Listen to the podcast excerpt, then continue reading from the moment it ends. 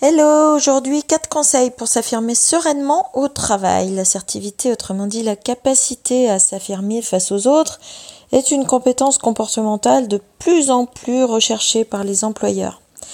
Cela vous permet en effet de résister face à certaines pressions, de désamorcer les conflits, communiquer des choses difficiles, surtout dans le respect de soi et de l'autre. Mais comment faire alors pour s'affirmer en douceur au travail? Eh bien, voici quatre conseils à suivre. Premièrement, apprenez à ne pas vous prendre pour le sauveur universel. Je vous renvoie au triangle de Karpman. Si par exemple vous pensez souvent ce genre de choses, si je le fais pas, personne ne le fera, ou alors il m'en voudra si je ne lui rends pas ce service, pour la énième fois. Alors pensez au fait que vous n'êtes pas responsable de tout et que les gens ne sont pas censés vous respecter et vous aimer pour ce que vous faites pour eux, mais pour ce que vous êtes, c'est-à-dire une personne de grande valeur. Deuxième conseil, apprenez à dire oui si, si vous n'arrivez pas à dire franchement non.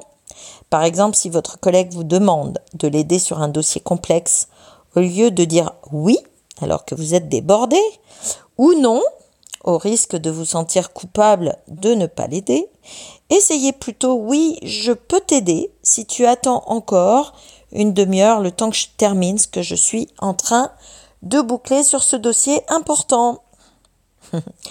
Troisième conseil, apprenez à ne pas vous excuser toutes les deux minutes et à ne pas minimiser tout ce que vous allez dire. Le fameux excusez-moi de vous déranger, j'ai un petit service à vous demander. Qui se justifie s'accuse. Au contraire, donnez de l'importance à vos paroles en optant plutôt pour le tout aussi, voire plus, efficace. Auriez-vous du temps à m'accorder?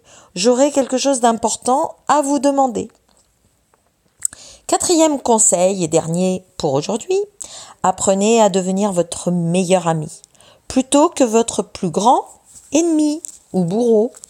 Vous avez fait une erreur, plutôt que de vous flageller, ouah, je suis nul.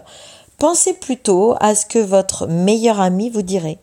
Que vous conseillerait-il pour tirer des leçons de la situation? Comment ferait-il pour vous rassurer? Comment dédramatiserait-il le problème que vous rencontrez? Cela vous aidera en outre à prendre de la distance et du recul. Allez, ciao ciao, bye et bon week-end